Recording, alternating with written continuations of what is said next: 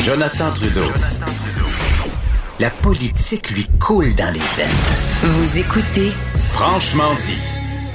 Ça fait grand plaisir que je rejoins celle qui me fait découvrir des bons restaurants à Montréal et qui me fait vivre des drôles d'expériences dans des taxis avec son franc-parler incroyable. Hey, ça, c'est Geneviève. Peterson. T'as pas Salut, Geneviève. Ça paraît vraiment weird. Ben, Non, non, non, hey, mais non, non, attendez, vous m'avez pas écouté jusqu'au bout. J'ai dit qu'il me fait vivre des drôles d'expériences dans les taxis avec son franc-parler.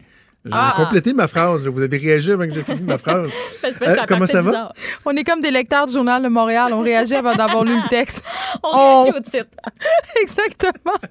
Mais non, c'est parce qu'on attendait un, un Uber qui n'arrivait pas et puis euh, il y avait un taxi au coin de la rue et le, j'avais pas vu. ce. Ouais, j'avais pas vu en fait que, que la lumière était éteinte. J'ai comme essayé de rentrer dans le taxi. Euh, les gens étaient vraiment traumatisés à l'intérieur.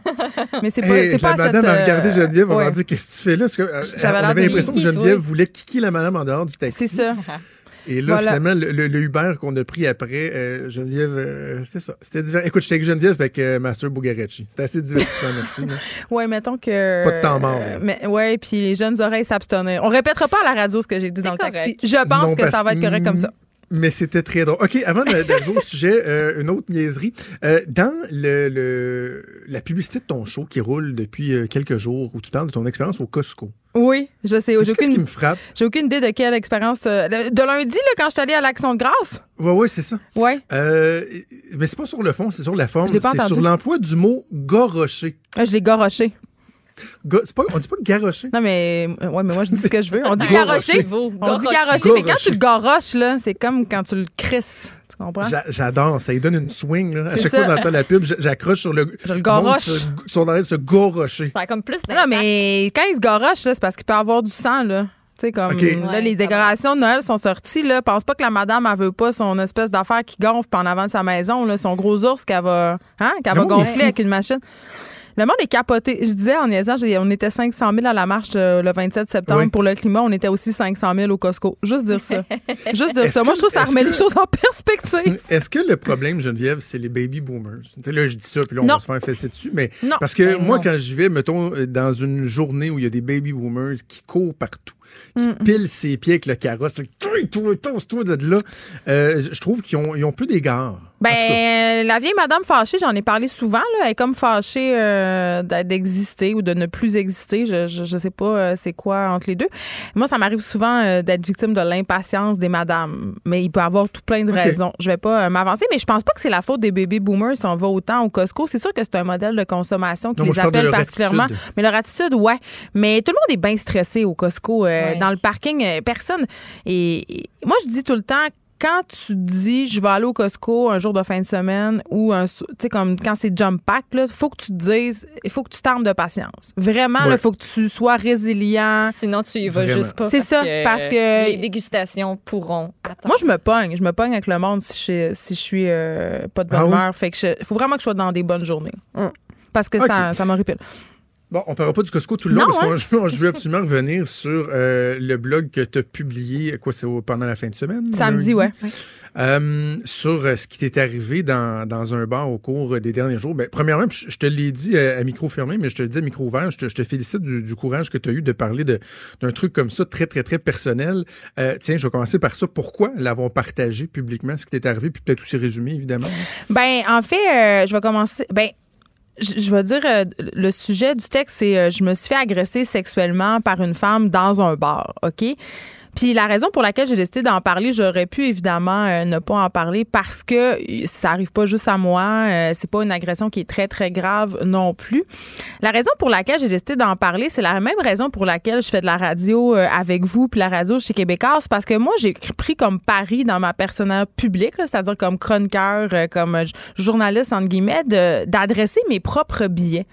Tu il faut, quand on se revendique féministe comme moi, quand on a une pensée forte comme parfois on peut l'avoir quand on est chroniqueur, je pense qu'il faut avoir l'honnêteté d'admettre que parfois on a des doubles standards sur certains sujets et ça, ça en était un. Puis je trouvais que c'en était un intéressant. Puis je soupçonnais qu'on était plusieurs à le partager parce que euh, bien que je sois vraiment féministe, je suis quand même sensible à plein de choses qui n'ont pas rapport nécessairement ou, ou dont les féministes se méfient, là, la détresse masculine, toutes ces choses-là, c'est des sujets auxquels je suis très sensible. Puis je me disais, euh, à cause de ça, je reçois beaucoup dans ma boîte courriel euh, des emails de gars qui sont qui sont désespérés, qui sont désemparés, qui savent plus où se gorocher, hein, Jonathan.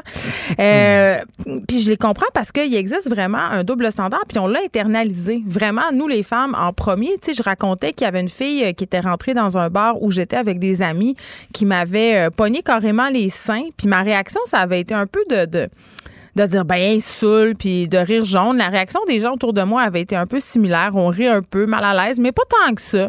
Euh, la fille part, elle revient et là elle me baisse la camisole et je portais pas de soutien-gorge euh, à ce moment-là. La moitié du bar m'a vu les boules. Les amis de mon chum avec qui j'étais que je ne connais pas tant que ça parce qu'on n'était pas euh, dans notre ville euh, m'ont vu les seins très mal à l'aise. Euh, le personnel du bar qui se pointe pour dire ben si vous voulez on peut la sortir. On s'entend que ça avait été un gars, là, il aurait été dehors à- la première fois qu'il m'a touché les seins. Là, Il- Ouais. Ça se serait Absolument. pas rendu jusqu'à camisole. Euh, Puis même moi, dans ma réaction, j'étais très euh, mon Dieu, euh, ben ça la dérape complètement. Et finalement, euh, on a dit ben non mais ça recommence, vous la sortirez. Fait que la soirée a continué à se dérouler comme ça. Et puis elle est revenue. Puis là, elle me, elle me- elle me tenait. Mon chum a été obligé de la dégager par la force. C'était vraiment intense. Puis là, la, soirée a continué. Puis quand je me suis réveillée le lendemain, j'ai dit, coudon, euh, j'avais comme un goût amer. Mm-hmm. Tu sais, je me disais, ma réaction est un peu poche, elle est un peu à deux vitesses. Puis je suis allée voir la définition euh, de l'agression sexuelle et je me suis rendu compte que c'était carrément ça que j'avais vécu. Mais on s'entend, là, on se calme. Tu sais, je veux dire, c'est pas une agression sexuelle grave, là. Euh, Mon ego en a pris pour son rhume. Je me suis retrouvée la poitrine dévoilée Ben, devant là, des gens. agréable, là. Mais c'est pas comme se faire violer dans le fond d'une ruelle à pointe de couteau. Je veux juste dire ça. Là. Je suis pas traumatisée.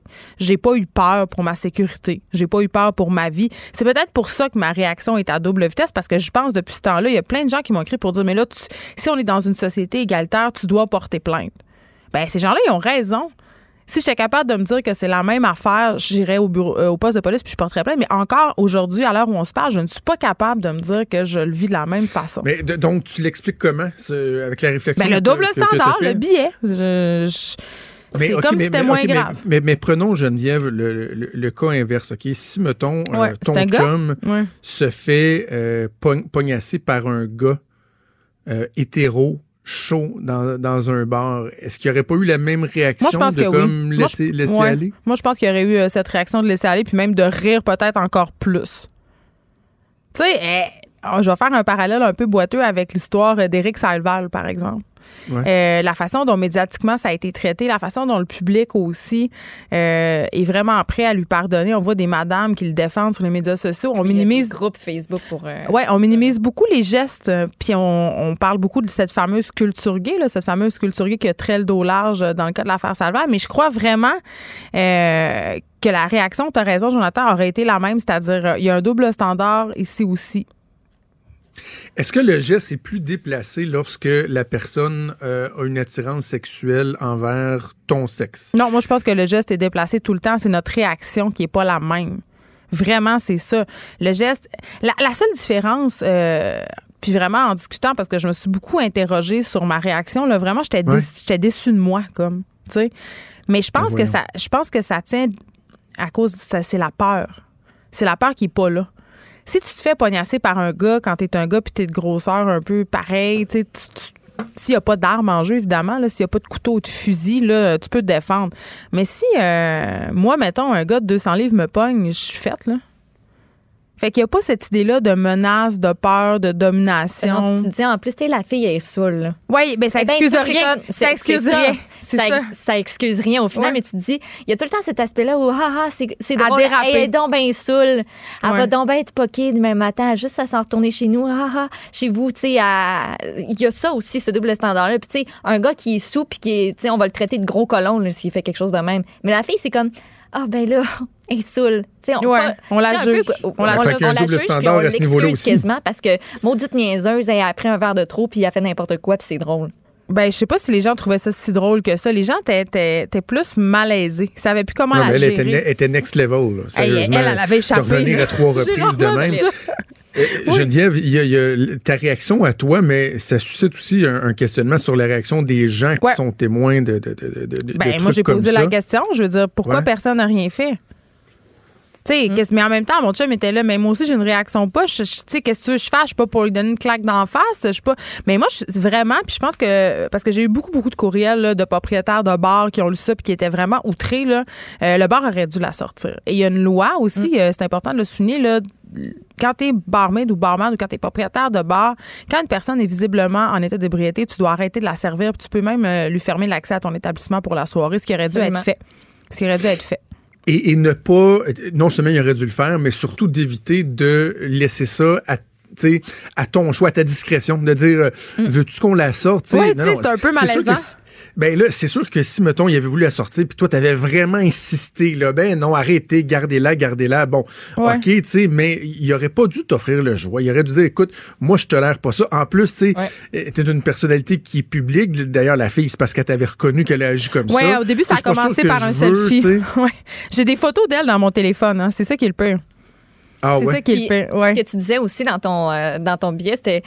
Je le sais peut-être, je le sais pas, mais il y a peut-être des gens qui ont des photos de ma poitrine exposées. Il y a Ben, peut-être des vidéos. c'est ça qui m'a fait capoter, aussi euh, que Ah, je comprends. maintenant, là, on, a, on a notre cellulaire, là, on, on le traîne partout, on Mm. filme tout et n'importe quoi. Fait que, tu sais, même par inadvertance, quelqu'un qui filmait quelque chose d'autre a peut-être, sais, quelque chose Ouais, de, puis de un- truc dont-. C'est pas le fun, là. Non, euh, ben oui, effectivement. Puis après, un truc dont j'ai pas parlé euh, dans le texte, c'est euh, bon, évidemment, la moitié du bar euh, vu mes seins. Euh, puis ça m'a valu quelques commentaires grivois euh, de la part de certains euh, Ben clients de la gente Ah. masculine qui me payaient Dans des verres. Ouais, qui m'envoyaient des shooters là. Puis comme, Ah non. Ben, ça, c'est mais gros non. colon. Ça, je, je vais le dire, là, c'est colon.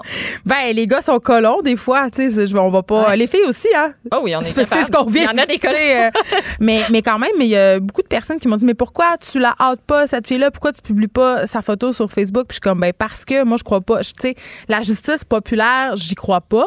Et c'est pour ça que je n'ai pas nommé euh, la région ni le bar dans, dans lequel ça s'est passé, parce que je voulais pas que les gens soient identifiés. Parce que je Est-ce pense que que. tu sais, est-ce que quelqu'un, tu sais, souvent dans, des- dans des trucs comme ça, là, en 30 secondes, il y a, quelqu'un qui connaît la personne, qui as-tu eu sa réaction Non. par le biais de personnes interposées? J'ai rien ou- eu. euh, moi, je me dis, elle va se reconnaître, puis elle va m'écrire. Elle va dire, je suis désolée. Mais non. Euh, ouais, OK, ben écoute, sensation. Geneviève, encore une fois, euh, ben, bravo de l'avoir fait. Ça, ça suscite euh, des, des, Ben, des questionnements. qui sont, ouais, questionnements qui sont fort intéressants, fort pertinents. Merci à vous Je deux. te remercie. Bonne journée, puis on t'écoute dans ton show tantôt. Salut, tu pourrais dire salut. Elle fait dire bye. Elle fait des Bye, là. Bon, OK.